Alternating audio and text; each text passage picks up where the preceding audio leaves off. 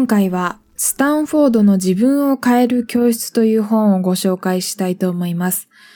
この本は第73回の私はこうして理論武装しましたという回でね、私が過去に読んだ自己啓発本としてご紹介した本の中の一つです。ちょうど家にあって、うん、もう一回読み直してみようかなと思って読んだらとても面白くて、で、すごくためになることが書いてあったので、皆さんにシェアしたいと思います。皆さんにはなかなか達成できない目標がありますか？ダイエットだったり、タバコやお酒をやめることであったり、トーイックや資格の勉強することであったり、まあいろいろあると思うんですけど、このスタンフォードの自分を変える教室という本には、目標を達成するために必要な意志力を強化するコツが紹介されています。で、今回このスタンフォードの自分を変える教室の紹介を前編と後編に分けてしたいと思っていまして、前編には意志力を効果的に働かせるコツを、後半には私のケース、私だったらどうやって目標達成をするか、具体的にスタンフォードの自分を変える教室に書かれていた方法を実践するという視点でお話ししてみようと思います。まず前編では意志力を効果的に働かせるコツをご紹介していきます。目標を達成したいけど、どうしても誘惑に負けてしまうとか、どうしても衝動的に行動してしまうことがあるとかって、まあ誰にでもある経験だと思うんですね ね私も非常に心当たりがあるというか、むしろ私こそ衝動に負けやすい人間だなと日頃から思っているわけですが、その失敗の原因はどこにあるのか、どうしたら意志力を効果的に働かせることができるのかっていうことを考えていきます。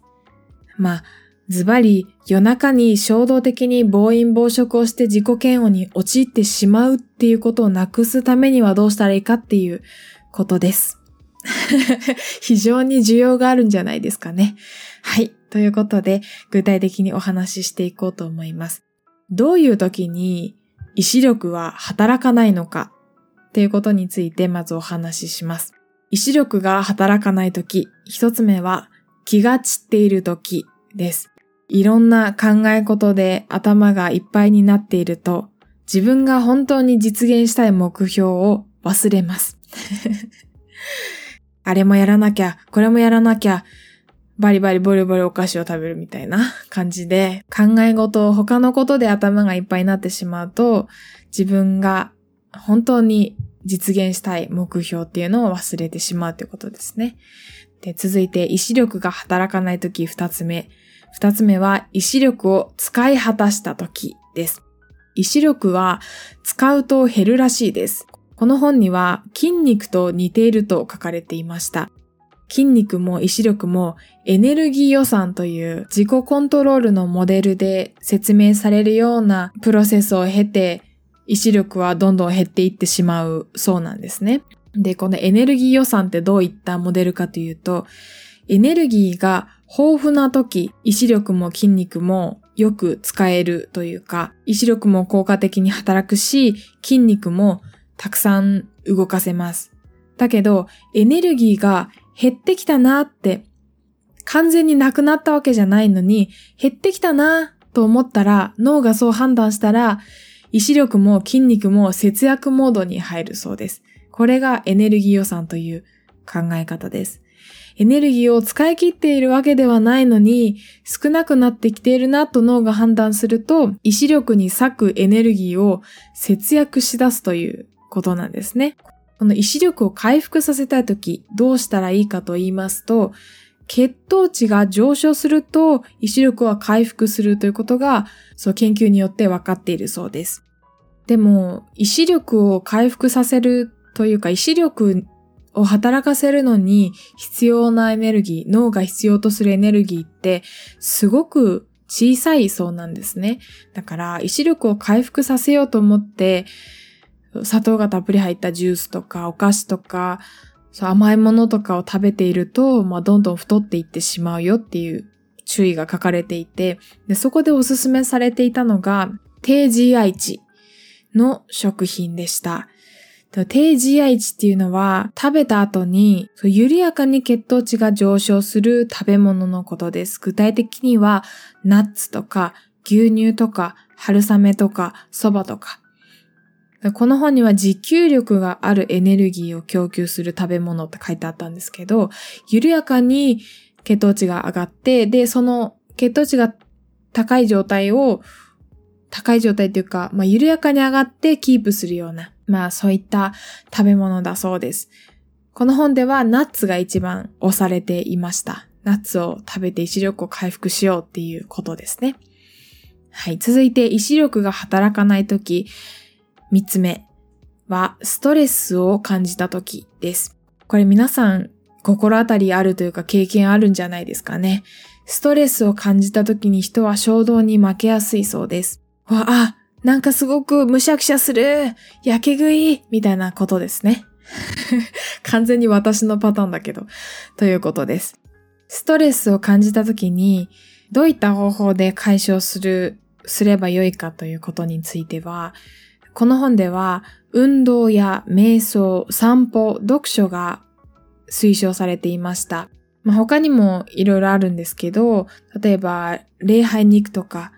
まあそういったことも紹介されていて、でも日本人にはあんまり礼拝は、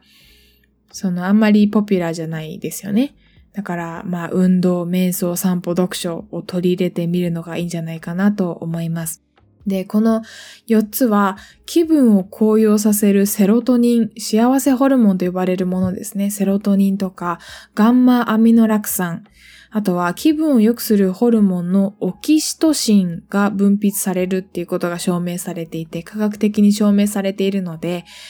もう効果が、ストレス解消の効果があるとして、その効果が証明されている方法になります。逆に、ストレス解消法としてやってしまいがちだけど全然無意味なストレスを解消するに至っていない方法というのはギャンブル、タバコ、お酒、焼け食い、ゲーム、インターネット、テレビや映画を2時間以上見る。という方法だそうです。私はギャンブル、タバコ、お酒とかは全然やらないけど、焼け食いするし、インターネット YouTube 散々見るし、テレビや映画を2時間以上息抜きだと言って見ちゃうことはありますよね。うん、だけど、これは、その脳内ではドーパミンという神経興奮、神経を興奮させる物質が分泌されていて、で、このドーパミンっていうのは、面白いんですけど、すごく恐ろしい物質なんですね。ドーパミンが与えてくれるのは、快感を得られそうな予感です。ドーパミンによって本当の快感っていうのは得られないことが分かっています。快感を得られそうな予感の他に、ストレスも与えるそうなんですね。だからストレス解消法だ、解消だって言って、やけ食いすると、ストレスを溜めるっていうことなんですね。元も子もないですね。逆を言ってますね。このドーパミンってまあ恐ろしい。もうこう今聞いただけでは非常に恐ろしい物質なんですけど、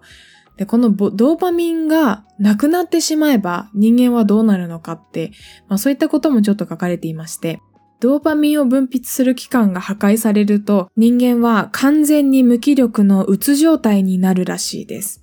だから体とかその人間が前向きに楽しく生きるためには必要な物質だけど、正しく付き合っていくことが必要ということですね。えー、続いて、意志力が働かないとき、四つ目。四つ目は、モラルライセンシングです。このモラルライセンシングは、まあ、今からどういうことかっていうのを説明しますけど、私がこのスタンフォードの自分を変える教室を読んで、最も興味深いと感じたことです。はい、皆さん期待して聞いてくださいね。このモラルライセンシングは何かいいことをした後に悪いことをしてもいいと思ってしまう現象のことだそうです。例えば、エクササイズをやった翌日にサボるとか、エクササイズをやった後にたくさん食べてしまうとか、あとは、午前中とても仕事がはかどったら、勉強がはかどったら、午後にだらけてしまうとか、そういった行動のことを言って言うそうです。皆さん、頑張ったから自分にご褒美をあげなくちゃって思うことありますよね。私も非常にあるんですね。はい。うん、昨日あんだけトレーニングしたし、今日はこれ食べてもいいよね。みたいなのを考えることがあるんですよね。一週間食事制限とトレーニング頑張ったから、今日は好きなだけ、何でも好きなだけ食べていいことにしようとかってやるんですね。チートデーなんて名前をつけますけどね、やるんですね。でもこれは、このモラルライセンシングに陥っているということなんです。モラルライセンシングっていうのは、自分に害を与えるものをご褒美だと思い込んでしまう、そういった怖い効果がありまして、先ほど言ったようなダイエット中のスイーツ、あとは禁煙中のタバコとかですね。そういったことが本には例として紹介されていて、うん、これだけ1ヶ月禁煙したから1本ぐらい吸っていいだろう、みたいな。まあそんなマインドになるかどうか私はよく知らないんですけど、でもダイエット中に、まあ一週間我慢したから今日はこれ食べていいとか、そういったマインドは非常に経験がありますね。だけど、冷静になって考えてみると、ダイエット中にスイーツを食べると、その食べた分だけ自分にご褒美だと思って自分にスイーツをあげた分だけ自分が本当に実現したい目標からは遠のいているっていう、そういった現実があります。でね、このモラルライセンシング、あ、そうじゃん。私は本当は好きなものを我慢して、こう実現したい目標があるっていう風に、そういった考え方になってしまっていたけど、自分は本当は自分が本当に実現したい目標が先にあっ、で、それを叶えるために、その、もう好きなものであっても、自分には本当には必要ないものだったって。なんかその発想の転換っていうのが必要なんだなって思いました。で、このモラルライセンシングに陥らないためには、意志力のチャレンジと善悪の問題を混同しないっていうのが大切だって書いてありました。ちょっと難しいですね。ちょっと噛み砕きますと、あの、意志力のチャレンジというのは、まあ、例えば、ダイエット。ダイエット、ダイエットにおける、こう、食べたいけど我慢するみたいなことですね。で、その意志力のチャレンジに成功するといい。失敗すると悪い。食べたかったけど我慢した自分偉い。食べたかったから食べちゃった自分、あの、良くない。なんかそういった価値基準で判断するのが、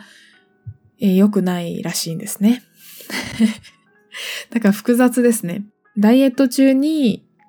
まああくまで例なんですけど、ダイエット中に夜中に爆食いを我慢した自分偉いと評価するのは、モラルライセンシングに陥るそうなんですね。意志力のチャレンジに成功した時っていうのは、成功したことに対して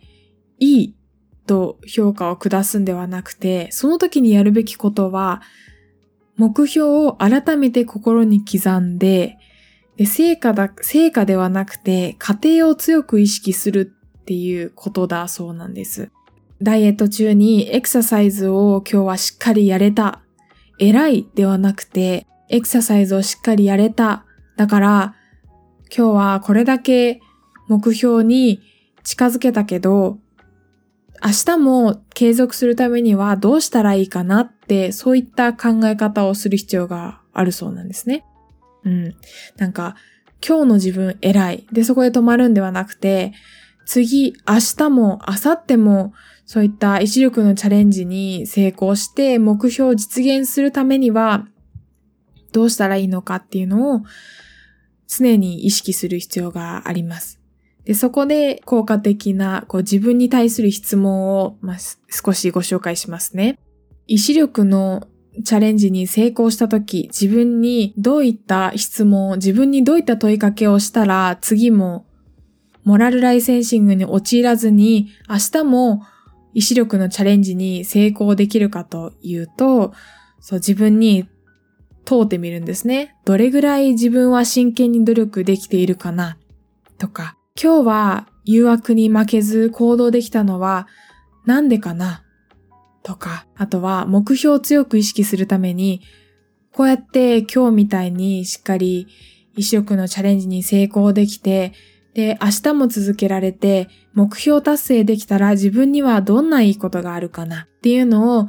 考えてみると良いそうです。ちょっと長くなりましたけど、最後、意志力が働かないとき5つ目は、明日はちゃんとやる。後で挽回できると考えた時だそうです。これも皆さん心当たりがあるんじゃないですかね。私はありますね。うーん、なんか前にちょっとツイートしたんですけど、夜中にお菓子を食べたくなった時、その時は私お、お菓子を食べたくなったんじゃなくて、もうなんかものすごく白ご飯が食べたくなったんですけど、夜中にご飯が食べたくなった時に、明日もご飯夜中に食べるの？明日もこんな遅い時間にご飯山盛りいっぱい食べちゃうのかなって考えてみます。明日は食べなきゃいいじゃん。じゃダメなんですね。それはなぜかというと、明日の自分って今日の自分とどれぐらい違うかっていうのを考えてみる必要があるんですね。はい。所詮自分の延長線上なので、今日の自分の延長線上だし、どれぐらい進歩しているかと言われると、まあ、ほとんど、ほとんど今日の自分と一緒ですよね。だから、もうズバリ言ってしまえば、今日できないことは明日もできないんですよ。だから、今日やってしまうことは明日もやってしまうし、っていう風なスタンスで考えていくと、明日はちゃんとやるから、後で挽回できるから、だから今日はやってもいいや。っていう思考にはならないということなんですね。はい。非常に耳が痛いですけれども、自分が喋っていながら。はい。これが現実ですね。これに正しく向き合って、正しくというかしっかり向き合って、真正面から向き合って、で、真面目にね、この各意志力のチャレンジにおいて自分のその目標を強く意識して、モラルライセンシングに陥ってないか、明日の自分に期待していないか、そもそも自分の意志力はしっかり十分にあるかどうかを考える必要がありますね。続いて、えっ、ー、と、今は意志力が働かない時を見てきました。続いては意志力の強化についてお話しします。意志力の強化については、まあいろいろな方法が紹介されていたんですけど、一番大きく大体的にというか一番効果的だと言われてご紹介されていたのは瞑想です。このスタンフォードの自分を変える教室には瞑想のやり方もまあ簡単にではありますが書いてありました。1日5分でもいいので始める、始めてみると良いそうです。床に座って、まあベッドの上でもいいけど、椅子でもいいけど、座って、で、目を閉じて、で、落ち着いて、背筋を伸ばして、自分の呼吸に集中します。息を吸って、深く吸って、深く吐いてを繰り返します。私は4カウントで吸って8カウントで吐くっていうのをやってます。こう吸うと自分の中に空気が入ってきて、ちょっと体、お腹とか胸とかが膨らんで、で、吐いた時にその空気が抜けて、胸がちょっとスーッと空気が抜ける感覚とか、あとはお腹が凹んでいく感覚とかっていうのを感じながら、その呼吸だけに集中します。だんだん瞑想していると、思考も瞑想しだすんですね。やばいぞ。やばい。ちょ、シャレみたいなの言ってしまいましたけど、はい、スルーしてください。呼吸に集中していると、思考がどっか行ってしまうんですね。今日はあれをやらなくちゃいけないんだった、とか、今日テレビ9時からあのドラマだったな、とか、今日夜ご飯何食べようかな、買い物行かなくちゃ、とか、ああの課題今日締め切りだった、とか、いろんなこう思考があっちこっち行ってしまうんですけど、それを必ず自分の呼吸に戻していきます。まあ、勝手に思考がどっか行ってしまった時は、こう、また自分の呼吸に自分の体の状態に耳を澄ませるわけです。あまり呼吸に集中できない人は、その、吸って吐いてのカウントに集中します。4カウントで吸って、1、2、3、4で吸って、1、2、3、4、5、6、7、8というカウントに集中します。で、そのカウントに集中できてくると次はそのカウントから一旦離れて自分の体の状態に集中するという、そういった方法で瞑想をやると良いそうです。で瞑想をすると注意力が上がったり、集中力が上がったり、あとはストレスの管理に効いたり、衝動を抑制したり、あとは瞑想を続けることで脳のタンパク質が増えるのかな？で、脳の強化につながるという研究が、研究成果が発表されているそうです。一番、こう、その意志力を強化するという視点で考えると、瞑想をすると心拍変動が増やせるという効果があるそうなんです。で、この心拍変動っていうのが何かって言いますと、こう、意志力の保有量と呼ばれることもありまして、意志力を発揮した時に心拍数って減少するそうなんですね。で、心拍数が減少すると心拍変動が上昇する。まあ多分その心拍の心拍数が上昇したり減少したりするその幅のこと？グラフの傾きみたいな感じ？のことだと私は理解しているんですが、その心拍変動が上昇するっていうことが分かっているそうなんです。で、この心拍変動が上昇すると意志力の保有量が増やせるので、瞑想は意志力の強化に直結するえー、素晴らしい方法だということです。私はトレーニングの後、ストレッチの後、瞑想を5分間やるっていうのを最近取り入れています。はい。意志力の強化については瞑想をご紹介しました。え最後に、意志力のチャレンジに負けた時、どうしたらいいかをご紹介したいと思います。どうしても、こう自分が疲れていて、衝動的に行動してしまうことってあると思うんですね。うん、なんかいろんなストレスを抱えていて、最近全然眠れていなかったり、いろんな仕事を抱えていたり、はい、人間関係のトラブルで、こう、すごくストレスを抱えていたりすることがあって、で、そういった時に自分の目標達成ばっかり、こう、意識がいかないというか、すごくストレスで頭がいっぱいいっぱいになってしまうことってあると思うんですけど、そういった時、衝動に負けて意志力のチャレンジに失敗した時、どうしたらいいか。ズバリ自分を慰めてください。私これすごく下手くそなんですね。自分に優しくする。すごく下手くそなんです。めちゃめちゃ責めるし自分を。すごく自己嫌悪に陥るし、罪悪感を感じるし、っていうことがあると思うんですけど、あえてそこで自分を慰めてください。自分に優しくしてくださいと書いてありました。で自分に優しくすることでやる気の向上とか自自制心の強化が確認されているそうです。意志力のチャレンジに失敗した自分を責めてしまうと罪悪感を抱きますよね。で、その罪悪感から逃れようとして